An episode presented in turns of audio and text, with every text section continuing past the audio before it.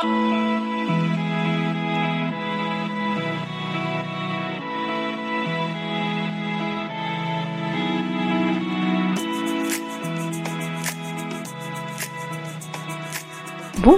et bienvenue à Notre Histoire, le podcast qui parle de l'histoire autrement. Je suis Lisselle et je suis Angeline.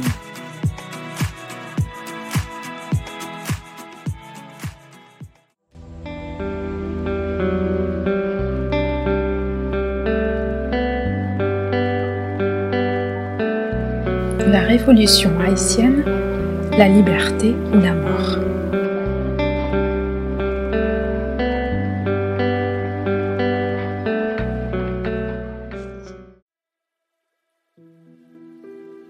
Rosa Amelia Plumel Uribe, autrice de La férocité blanche, des noms blancs en non-ariens, génocides occultés de 1492 à nos jours, spécialiste de l'histoire coloniale d'Abiyal et à qui notre histoire a consacré trois épisodes que nous vous invitons à écouter, dit Haïti est bien plus que la première république noire. Dans les 2000 ans d'histoire de l'humanité, Haïti est la première république libre, indépendante, anti-esclavagiste et anticolonialiste. Elle est le fruit d'une révolution réalisée et par des Noirs qui brisèrent les chaînes de l'esclavage et combattirent pour la liberté de tous.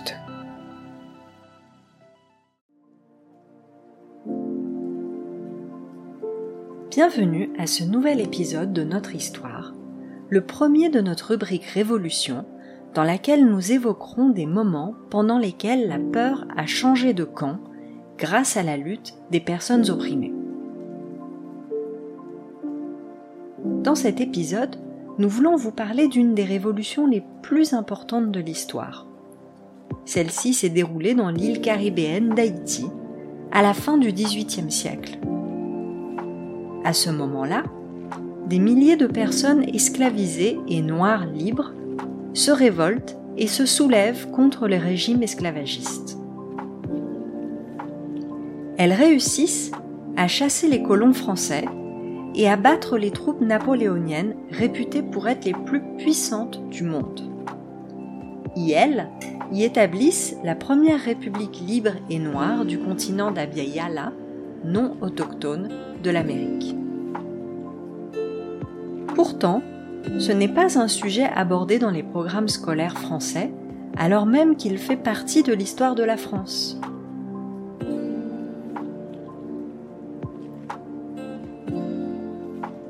Le 18 novembre 1803, Jean-Jacques Dessalines, ancien esclave libéré, gagne la bataille décisive de la guerre d'indépendance de Saint-Domingue, celle de Vertières. Pour l'armée française, la situation est désespérée. Le général en chef français, Rochambeau, offre alors à Dessalines la capitulation de la ville de Cap Français en échange de l'autorisation de quitter l'île avec ses troupes au plus vite. Les révolutionnaires sont en liesse. Ils ont vaincu l'armée la plus puissante d'Europe. Ils rebaptisent Saint-Domingue et lui redonnent son nom autochtone, Haïti. Jean-Jacques Dessalines, grand général de la Révolution, convoque une assemblée pour rédiger le texte de la proclamation de l'indépendance. Il est achevé le 1er janvier 1804 et commence par ces phrases. Le général en chef Dessalines au peuple d'Haïti.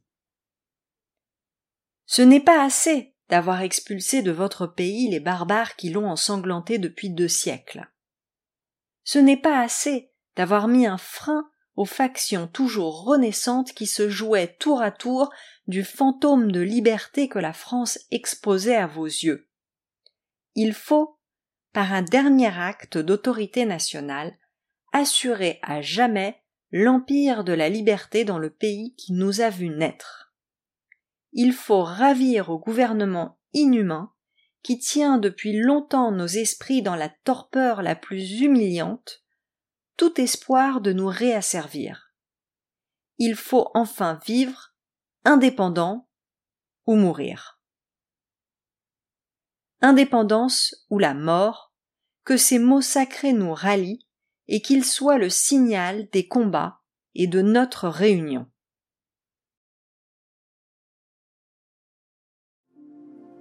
Mais avant de nous plonger plus en détail dans cette histoire, écoutons Bookman Experience avec le titre Imamulele.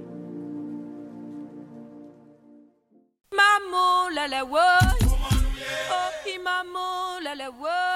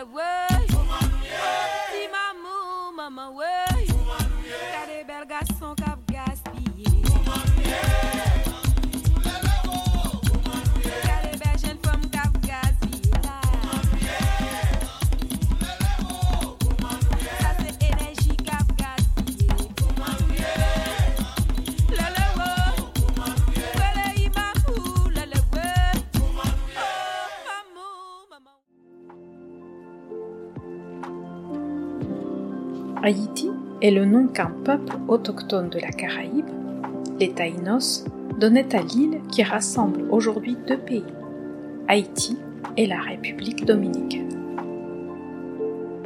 Haïti est tout d'abord envahi par l'Espagne, qui lui impose le nom d'Hispaniola, ou espagnol, en honneur au roi d'Espagne.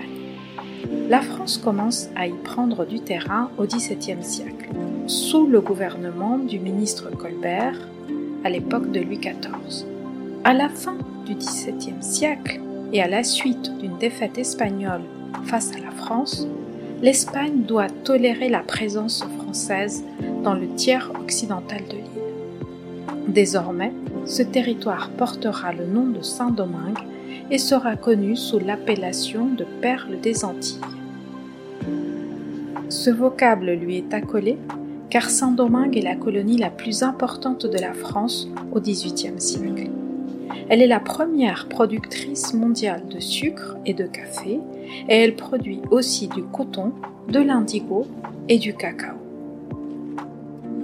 À la veille de la Révolution, la France extrait 80 000 tonnes annuelles de sucre de Saint-Domingue, c'est-à-dire un tiers de toute la production de sucre au monde. Ce sucre qui est alors un produit de luxe et à haute valeur marchande, est produit dans des plantations sucrières appelées habitations où le propriétaire règne en maître. Les richesses extraites gratuitement dans l'île servent à accroître la puissance de l'aristocratie locale et de la France métropolitaine. Elles sont à la base de la puissance française du XVIIIe siècle l'ensemble du système économique plantationnaire repose sur l'esclavage. Après l'invasion et la conquête des Caraïbes, les peuples originaires sont presque entièrement exterminés. Dès 1570, il n'y avait plus qu'une centaine d'autochtones dans toute l'île, alors qu'ils étaient un million soixante ans auparavant. Les Européens ont exploité les Taïnos comme esclaves dans le cadre de leur politique de génocide. Une fois les Taïnos exterminés, ils se sont tournés vers le continent africain, où ils avaient déjà commencé à capturer des esclaves pour les déporter à Abiyal. L'esclavage n'est pas une pratique nouvelle en Europe à cette époque, mais les colonisateurs l'amplifiaient à une échelle internationale sans précédent. Dans ces conditions, Saint-Domingue voit sa population croître dès la fin du XVIIe siècle. Selon le premier recensement de 1687, on y compte déjà 8000 habitantes et habitants, dont 4500 blancs et blanches. L'importation des captifs et des captifs est impressionnante durant tout le XVIIIe siècle. Rien qu'entre 1781 et 1790, les Français y importent près du tiers de tous les déportés africains arrivant à Abiyal. À la veille de la Révolution, Saint-Domingue compte 40 000 blanches et blancs, 30 000 libres et affranchis, et entre 500 000 et 600 000 esclaves. En d'autres termes, sur 100 personnes vivant à Saint-Domingue à la fin du XVIIIe siècle, 93 sont noires et seulement 7 sont blanches. Le rapport de force en faveur des colons n'est pas facile à imposer, comme le rappelle un planteur qui dit Une colonie d'esclaves est une ville menacée d'assaut. On y marche sur des barils de poudre. La seule façon de maintenir le système esclavagiste est de faire régner la terreur et d'empêcher toute possibilité d'alliance entre les subalternes, c'est-à-dire les dominés. L'esclavage est un système d'oppression qui justifie l'exploitation économique par la déshumanisation des travailleuses et des travailleurs esclavisés. Ces personnes n'ont aucun droit et sont considérées comme des biens meubles ou des outils parlants. Cette déshumanisation apparaît dans la manière de les nommer. Les Africaines et Africains ont leur nom d'origine, mais elles les perdent dès qu'elles sont déportées à Abiyal. Les maîtres et les maîtresses les nomment selon leur bon vouloir. Parfois, elles ne leur donnent qu'un prénom. Parfois même, on les appelle par un sobriquet ou un nom insultant.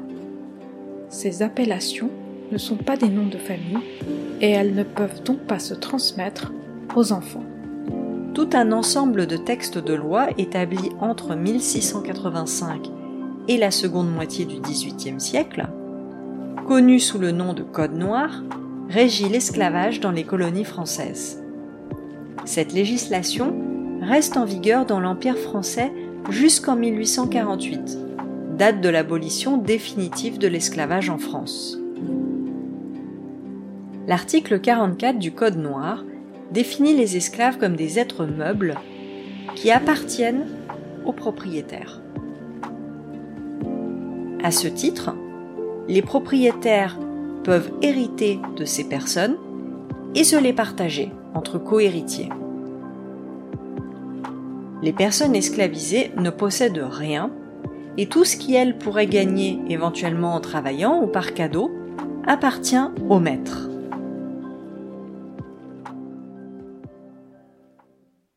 Article 28 du Code noir. Déclarons les esclaves ne pouvoir rien avoir qui ne soit à leur maître, et tout ce qui leur vient par industrie ou par la libéralité d'autres personnes, ou autrement, à quelque titre que ce soit, être acquis en pleine propriété à leur maître, sans que les enfants des esclaves, leurs pères et mères, leurs parents et tous autres y puissent rien prétendre par succession, disposition entre vifs ou à cause de mort. Il existe de nombreux cas d'esclaves ayant accumulé un certain pécule, mais celui-ci ne leur appartient jamais en propre. Les maîtres toléraient que leurs esclaves fassent des activités économiques annexes dans leur temps libre, par intérêt de ce qu'ils pouvaient éventuellement retirer, et surtout pour éviter la révolte. Du côté des esclavisés, le but premier de cette épargne était l'achat de leur liberté, appelée la manumission.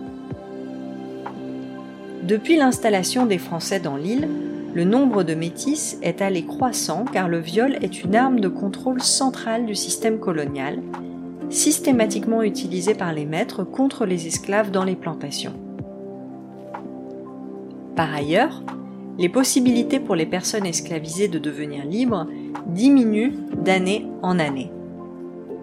En 1789, seuls 400 cas de manumission sont répertoriés à Saint-Domingue et ils concernent en majorité des mulâtresses, qui est un terme péjoratif employé à cette époque pour désigner les métisses de peau claire qui, de ce fait, pouvaient se marier avec des blancs.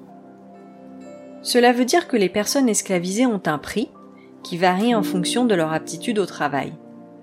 qu'elles n'ont pas le droit de se marier, d'avoir des enfants, de choisir leur lieu d'habitation, ni leur propriétaire.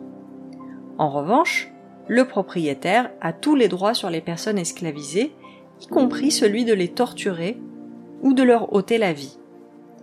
Aucun maître n'ira en prison parce qu'il a tué ou violé un ou une esclave. En revanche, la fuite des esclaves est très sévèrement punie.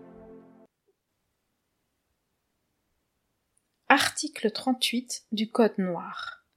L'esclave fugitif qui aura été en fuite pendant un mois, à compter du jour que son maître l'aura dénoncé en justice, aura les oreilles coupées et sera marqué d'une fleur de lys une épaule.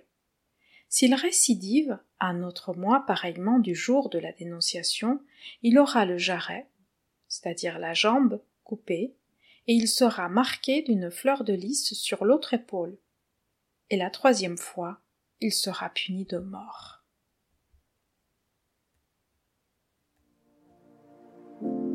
Les meurtres, les tortures et les châtiments corporels, notamment le fouet, servent avant tout d'exemple pour éviter la révolte. La société esclavagiste produit par ailleurs des sous-catégories plus ou moins privilégiées qui divisent les Noirs entre elles.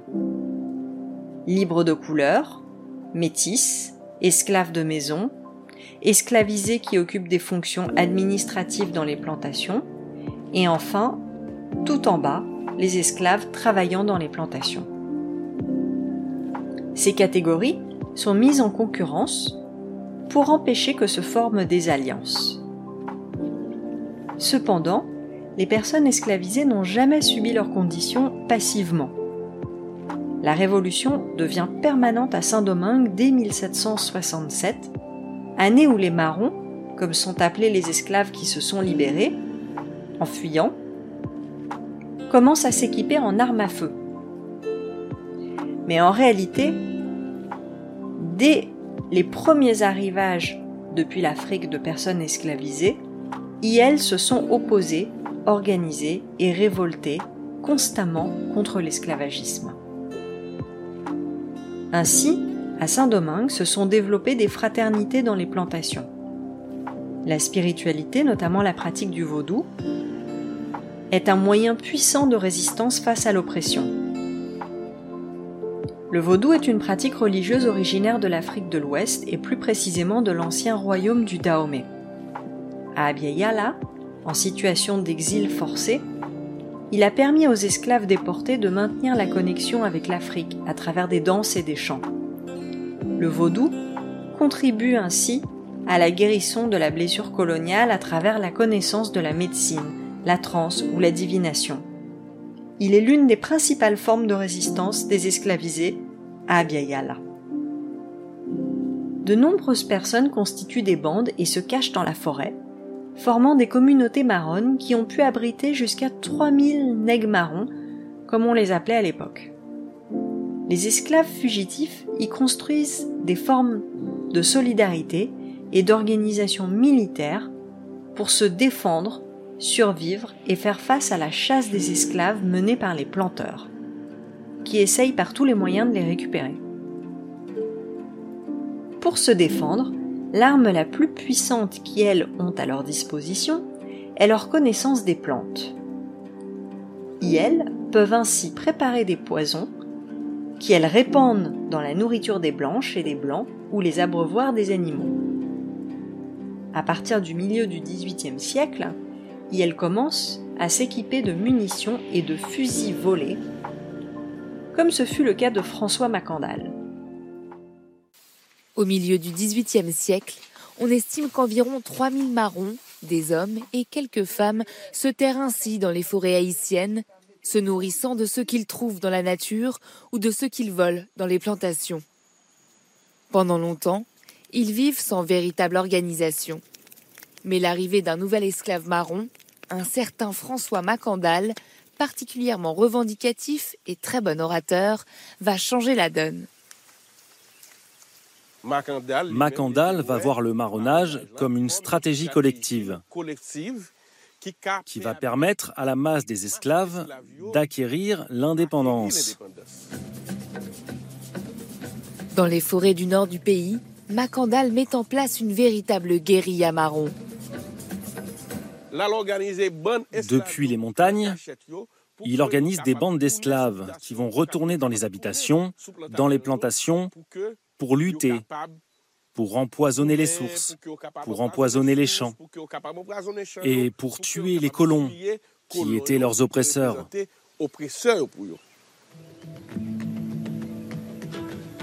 Macandal est finalement fait prisonnier par les Français en 1758 et brûlé vif pour l'exemple.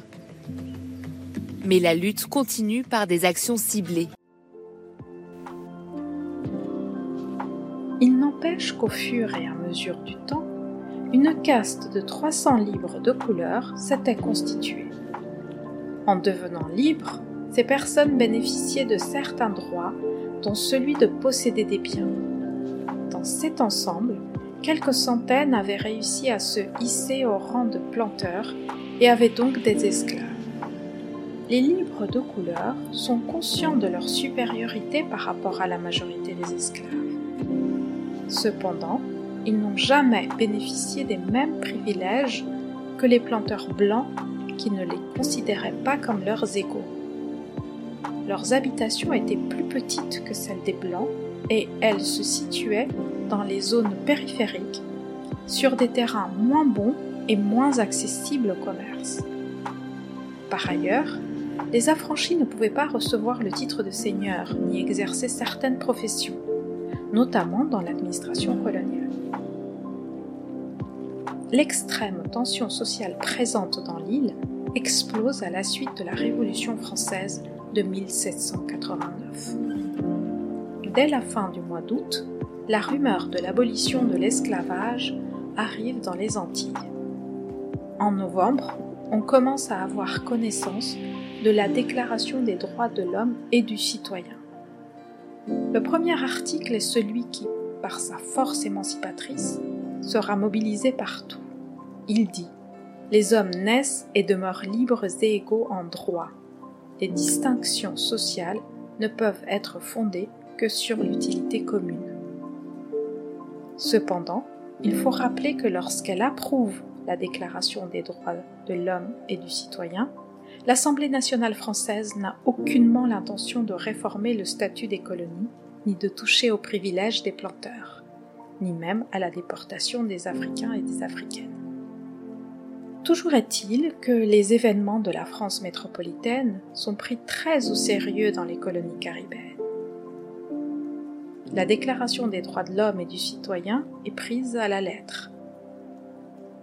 La Révolution française ne fait qu'attiser le feu à Saint-Domingue qui vivait sur le fil du rasoir depuis des décennies. Ici, comme dans les autres colonies françaises, des insurrections éclatent à partir de rumeurs inspirées des revendications principales des esclaves. On dit que l'esclavage a été aboli, qu'on a interdit l'usage du fouet et octroyé trois jours libres par semaine aux esclaves des plantations. Rappelons que le travail dans les plantations de canne à sucre est extrêmement pénible. Il se fait du lever au coucher du soleil, avec une pause uniquement à midi et parfois un peu de repos seulement le dimanche. L'espérance de vie des esclaves des plantations est de 10 ans à partir du moment où ils et elles y sont installés. Les nouvelles de ces rumeurs provoquent une vague d'agitation parmi les personnes esclavisées des Antilles. À chaque fois, il s'ensuit une répression exemplaire. En Guyane, par exemple, des esclaves se soulèvent près de Cayenne en novembre 1790 pour exiger la liberté et l'égalité données par Dieu et la France révolutionnaire. Ils tuent cinq blancs et un esclave avant d'être arrêtés. Sept insurgés sont exécutés. Des révoltes similaires se produisent en Guadeloupe. À Saint-Domingue, à l'automne 1789, les libres de couleur demandent l'égalité au nom de la Déclaration des droits de l'homme, ce qui déplaît fortement aux Blancs et débouche sur des affrontements. Ainsi, à la fin de l'année 1790, deux riches mulâtres mobilisent 300 libres de couleur pour exiger l'égalité. ils sont battus et torturés. Les esclaves profitent de cette situation pour lancer leur propre mouvement. Dès juillet 1791, des esclaves délégués de plantation se rencontrent à plusieurs reprises près de Morne-Rouge, située dans la région du Cap, au nord de Saint-Domingue. Les réunions rassemblent des esclaves de haut rang, des commandeurs et des cochers. Dans celle du 14 août, les participants organisent une cérémonie religieuse connue ensuite sous le nom de serment du bois caïman. Il comprend le sacrifice et l'absorption du sang d'un animal pour souder et sanctifier leur union. Ce soir-là, le grand officiant est Duty Bookman.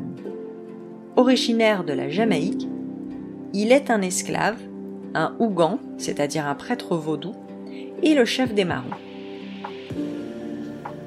Prévu initialement pour le 24 août, la rébellion est déclenchée le 22 car les rumeurs de l'imminence d'une guerre contre les Blancs commençaient à circuler en mettant en péril les rebelles. Dans la nuit du 21 août, Bookman déclenche l'offensive. Des centaines de marrons se répandent dans les plaines et s'attaquent aux plantations. 160 sucreries, 2200 caféières sont brûlées et un millier de blancs et blanches assassinés. Estimé à 2000 le 23 août, les esclaves insurgés sont 80 000 un mois plus tard.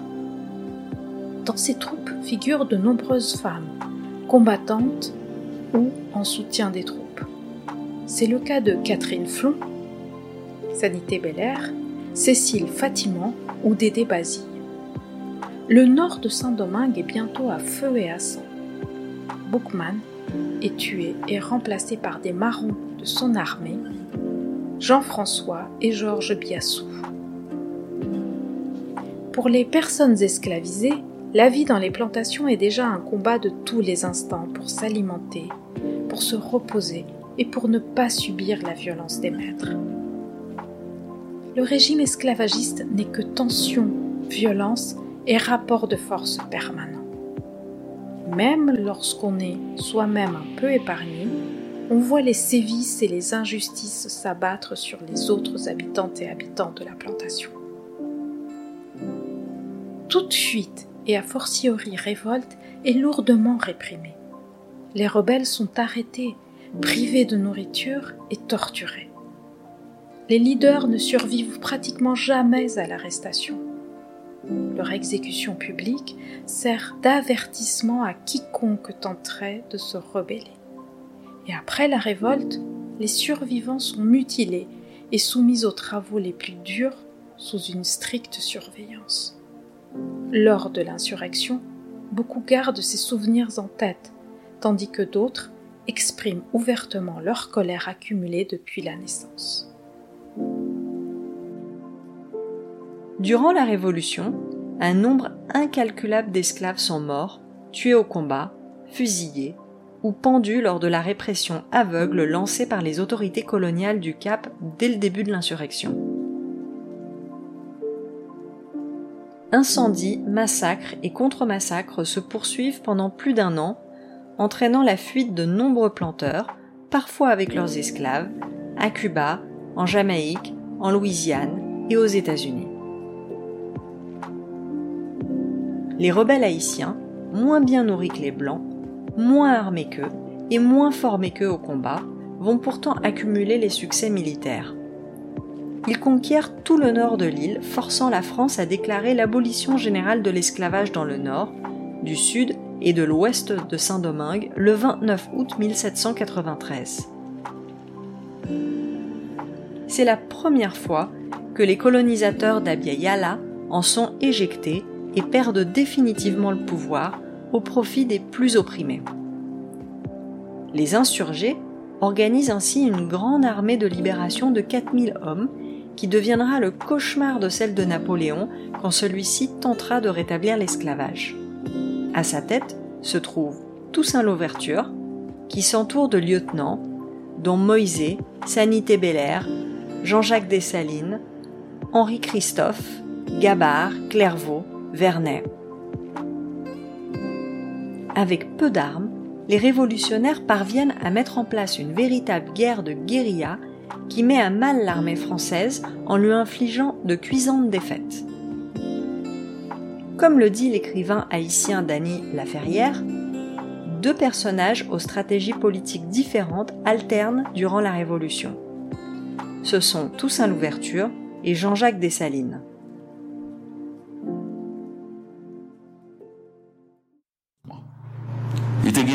Leaders. Toussaint Louverture qui dit la fait stratégie pour le fait que Haïti rentre dans l'indépendance avec armes et bagages, c'est-à-dire avec toute richesse domaine-là. Richesse que nous avons blanc français, il était voulu pour nous, pour nous faire pour nous, pour nous pas bouler. Napoléon font bêtise, il a arrêté Toussaint Louverture, il a retiré pion ça. Toussaint Louverture, il voulait même négocier à la France, vendre à la France après. Et il a retiré ça, c'est Dessalines qui vient de paraître, c'est diable-là. Et vient analyser la situation le blanc français, tout en gain intérêt, tout en gain discours qu'il a fait sous Saint-Domingue, il va quitter et Dessalines déclarer la guerre totale. C'est-à-dire couper tête cailles. C'est-à-dire table rase. Toussaint Louverture naît dans l'habitation Breda dans les années 1740. Il reçoit pour prénom François-Dominique Toussaint et pour nom celui de l'habitation Breda. Les sources montrent qu'il s'agissait de quelqu'un de très intelligent, excellent stratège et fin politique. Dans sa jeunesse, il apprend à lire grâce à son parrain Simon Baptiste, qui est un livre de couleur. Son maître le forme ensuite de manière rudimentaire au latin, à la géométrie et lui apprend à écrire. Parallèlement, son père lui enseigne la médecine et l'utilisation des plantes à des fins de soins faisant de lui un spécialiste en médecine traditionnelle. Toussaint Louverture ne se contente pas d'être un gardien de cette science traditionnelle des plantes, qui lui vaut le titre de docteur feuille, mais il s'en sert lors de ses nombreuses pérégrinations dans l'île. Comme les autres guérisseurs esclaves, très respectés par la population, il associe les connaissances médicales africaines, antillaises et européenne. Ces remèdes à base de plantes lui permettent de soigner les esclaves qui se blessent en travaillant dans les champs ou dans les sucreries, de guérir ceux qui sont atteints de paludisme, de fièvre jaune ou de scorbut, un mal très fréquent chez les esclaves nouvellement arrivés à Abiyala. Par ailleurs, Toussaint Louverture est attiré par la philosophie des Lumières à la mode à cette époque. Ses discours et ses lettres montrent qu'il était familier de l'œuvre de Rénal ainsi que celle de Machiavel, Montesquieu et Rousseau. Il attire l'attention de la hiérarchie de la plantation qui le recrute au service d'Antoine François Bayon de Liberta, un colon français. Installé à Saint-Domingue depuis 1749, Bayon est le gérant et l'homme de loi de l'habitation Breda entre 1772 et 1789, période pendant laquelle il tisse des liens de proximité avec Toussaint. Cocher de Bayon, Toussaint Louverture devient son bras droit, ayant pouvoir d'agir en son nom et parcourant toute la colonie pour régler les affaires de son maître. Celui-ci l'émancipe vers 1776. Grâce à ce statut, Toussaint Louverture réussit à louer une plantation de café où travaillaient 13 esclaves. Même s'il appartient désormais à la minuscule aristocratie formée par les Noirs libres, l'ouverture continue d'habiter à la plantation pour rester avec son épouse et ses enfants, même si cela signifie figurer officiellement sur la liste des esclaves, comme eux, pour les protéger en usant de son influence. Comme c'est généralement le cas pour les affranchis, il vit dans une habitation plus confortable que celle des esclaves des plantations, une maison qui a des fenêtres, des lits et des rideaux, et il a à sa disposition un lopin de terre plus grand. Mais contrairement à des rumeurs plus tardives, il n'accumule pas de fortune et ne possède pas de grandes propriétés à cette époque. De fait, à la fin de la période coloniale à Saint-Domingue, les Noirs libres continuent d'être considérés comme des êtres inférieurs par la société blanche, qui saisit toutes les occasions pour empêcher leur assimilation. Comme les métis, ils n'ont pas le droit de jouer à des jeux de hasard ou, à partir des années 1770, de se rendre en France. Leur habillement est strictement contrôlé et il leur est interdit de prendre le nom de leur ancien maître. En 1794, après que les Français aient déclaré la fin de l'esclavage, l'ouverture se bat pour la République française contre les Espagnols et les Britanniques. En août 1798, il négocie la reddition des Britanniques occupant encore l'ouest de l'île. L'accord, signé entre les deux parties, prévoit notamment l'ouverture des ports de Saint-Domingue aux navires de commerce britanniques alors même que la France est encore en guerre avec la Grande-Bretagne le général Edouville, supérieur hiérarchique de Toussaint en poste depuis mars 1798, est furieux par une telle insubordination et il s'oppose au contenu de l'accord. La dégradation de leur relation est telle que Toussaint organise en octobre 1798 une révolte populaire qui force Edouville à quitter l'île, en catastrophe. La veille de son départ forcé, Edouville décharge le général André Rigaud, qui contrôle le sud de l'île, de toute suggestion à l'égard de Toussaint Louverture, qui est pourtant son supérieur. En juin 1799, Toussaint Louverture entre en guerre contre Rigaud.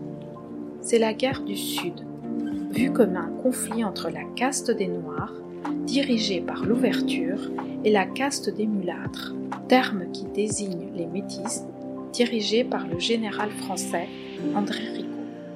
En juillet 1800, Toussaint Louverture en sort vainqueur. Celui-ci considère comme un impératif absolu d'étendre la loi républicaine à Santo Domingo, la partie espagnole de l'île d'Haïti. L'esclavage y existe toujours et des camps originaires des régions contrôlées par les Espagnols mènent régulièrement des raids dans les villages français proches de la frontière haïtienne pour capturer des jeunes hommes et des jeunes femmes noires et les vendre comme esclaves. L'ouverture envahit donc la partie espagnole et Napoléon Bonaparte lui accorde sa reconnaissance en le nommant second personnage de la colonie. Toussaint Louverture promulgue alors une constitution autonomiste il se nomme lui-même gouverneur à vie de Saint-Domingue, qui reste terre française, en se gardant la possibilité de désigner son successeur. Toussaint Louverture apparaît donc comme un stratège, un homme qui cherche à vaincre les chaînes de l'oppression esclavagiste en privilégiant la négociation avec les colons. Cette stratégie se révèle peu payante sur le long terme. Après l'avoir utilisée, Napoléon coupe les ailes de l'ouverture, qui est fait prisonnier et emmené en France, où il meurt en 1803. Tout autre est le portrait de Jean-Jacques Dessalines, qui assume et performe son identité d'ancien esclave. Il expose ainsi fièrement son corps marqué par la violence de l'esclavage. Son visage tailladé de balafres, ainsi que son corps strié de coups de fouet. Il utilise le stéréotype raciste qui est accolé au personnage esclavisé, à savoir d'être sauvage et incontrôlable, pour inspirer la crainte et le respect partout où il va. Alors qu'il était au début un loyal soldat de l'ouverture, Dessalines comprend que la stratégie de son compagnon d'armes a ses limites. La France n'accordera jamais d'elle-même la liberté à tous les esclaves. L'esclavage est d'ailleurs rétabli à Saint-Domingue dès 1802. Dans l'île, c'est la consternation, l'effroi, la colère. À la suite du rétablissement de l'esclavage, l'île s'embrase de nouveau. Mais cette fois, les révolutionnaires écartent les généraux noirs qui étaient passés au service de la France, et ce sont désormais les combattants de second rang qui prennent la tête de l'insurrection. L'amour d'errance, la fortune, dommage. Vaillants et déterminés, ils enchaînent les succès. Au milieu de ces hommes se trouve Dessalines qui connaît parfaitement le terrain, les combattants et qui partage leur rage. Napoléon ne supporte pas un tel affront et déploie une offensive sanglante. Pour ce faire, il nomme le général Rochambeau commandant de l'armée. Celui-ci déploie une véritable politique de terreur totalitaire. Il fait torturer, pendre, fusiller, noyer les rebelles noirs. Il va même jusqu'à acheter à Cuba des chiens dressés à dévorer des esclaves, comme en témoigne cette lettre qu'il écrit à l'un de ses officiers. Je vous envoie, mon cher commandant, un détachement de 150 hommes de la garde nationale du Cap, commandé par M. Barré. Il est suivi de 28 chiens bulldogs. Ces renforts vous mettront à même de déterminer entièrement nos opérations.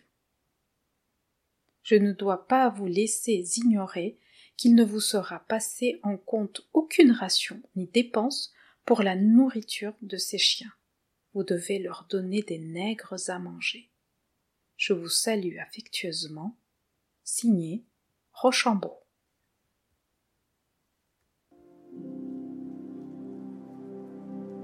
Pour justifier leur infériorité militaire, les troupes françaises prétendent que les fibres de la chair des Noirs se contractent avec une telle force que ceux-ci deviennent insensibles à la douleur.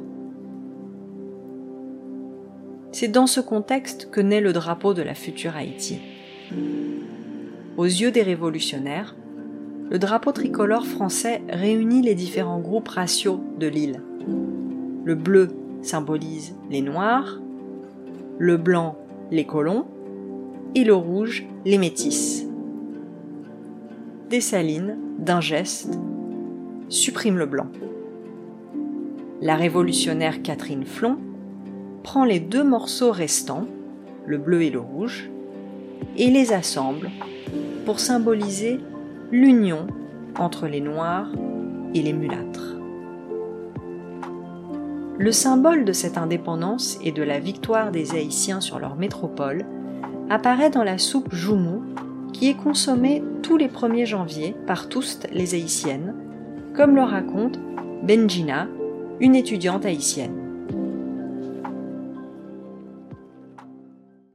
Vrai, il y a des gens qui l'appellent euh, soupe au potiron ou soupe au giromon ou soupe à la citrouille.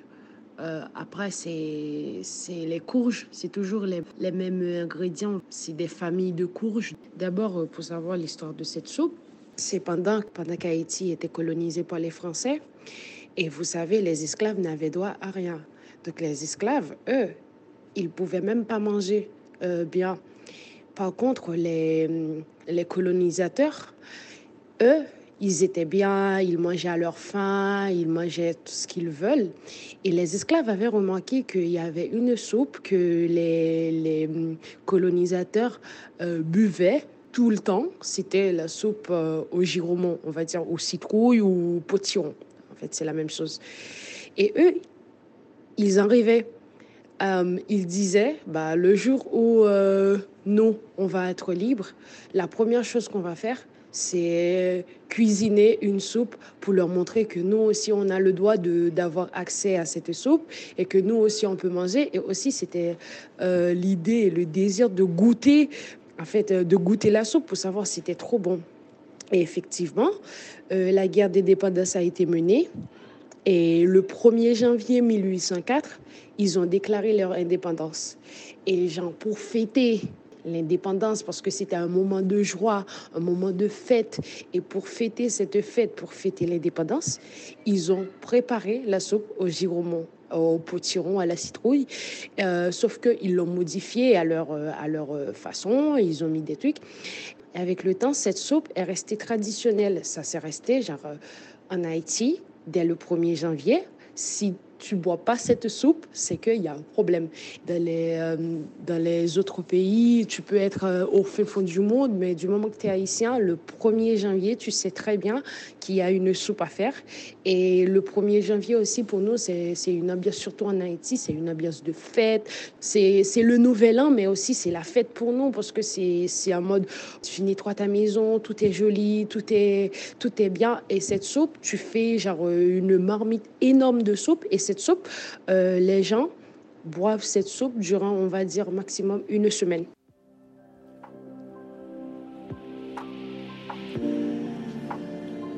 Pour la France, l'indépendance d'Haïti est une humiliation. Elle ne cessera ses attaques pour récupérer son ancienne colonie qu'en 1825. Le gouvernement de Charles X se décide alors à reconnaître l'indépendance de l'ancienne colonie. En réalité, il s'agira pour la France de faire payer à son ancienne colonie le prix fort pour son audace. D'abord, elle se complaît à dire qu'elle octroie l'indépendance à Haïti, c'est-à-dire qu'elle la lui concède bénévolement. Mais surtout, Haïti est le seul pays d'Abiayala qui a dû payer pour devenir indépendant. En échange de la paix, la France lui impose une note écrasante de 150 millions de francs, l'équivalent de 17 milliards d'euros actuels, à payer en compensation. Comme Haïti n'a pas cet argent, elle en profite doublement en l'obligeant à s'endetter auprès de banques françaises, plongeant la nouvelle République dans la fragilité et la précarité. Et comme si tout ceci n'était pas assez, la France lui impose un traité commercial qui lui permet de payer moitié moins de taxes que les autres pays pour y vendre ses produits, tandis qu'elle refuse de lui acheter son sucre, pourtant sa principale source de revenus. Par conséquent, s'il y a bien une responsable des difficultés économiques d'Haïti au XIXe siècle, ce n'est autre que la France, au vu de cette injustice originelle et de ses conséquences, le président haïtien Jean-Bertrand Aristide a demandé des réparations à hauteur de 21 milliards de dollars en 2003. Mais la France refuse de rembourser cet argent mal acquis. Pour elle, il ne s'agit que d'une dette morale qui n'a d'ailleurs même jamais suscité d'excuses publiques. Cette révolution traumatise la France et les autres puissances coloniales qui resserrent l'étau dans leurs autres territoires coloniaux des Caraïbes pour éviter la contagion. Ainsi, en Martinique, Guadeloupe et Guyane, le système esclavagiste est maintenu jusqu'en 1848. En revanche, Haïti se montre toujours disposé à soutenir les guerres d'indépendance des autres colonies d'Abiyayal. Le nouveau pays, pourtant endetté, est le seul à aider le révolutionnaire créole espagnol Simón Bolívar dans la préparation de deux expéditions en 1815 et 1816 qui ont pour but de libérer le Venezuela de la tutelle espagnole. Nous vous quittons avec Fond Macaya, True Vaudou Rap.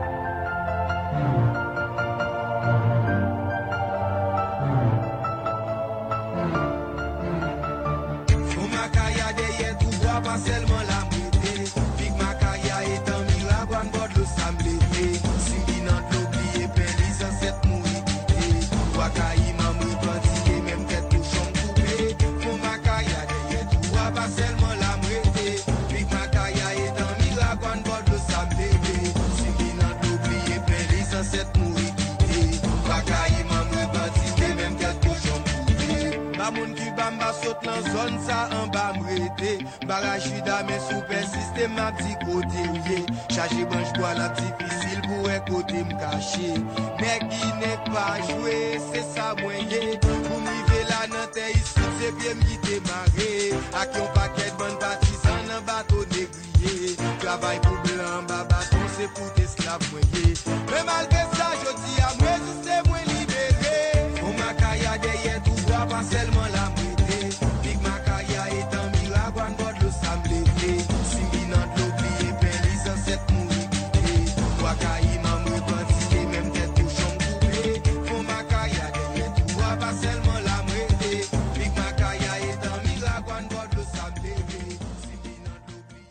Nous espérons que cet épisode vous a plu. Nous remercions tout particulièrement Benjina et Junior pour leur contribution à la préparation de cet épisode. Nous sommes preneuses de vos suggestions et commentaires que vous pouvez nous laisser via nos pages Facebook et Instagram ou par mail. Quant aux références, vous les trouverez dans le descriptif de cet épisode. Merci de votre écoute et à bientôt.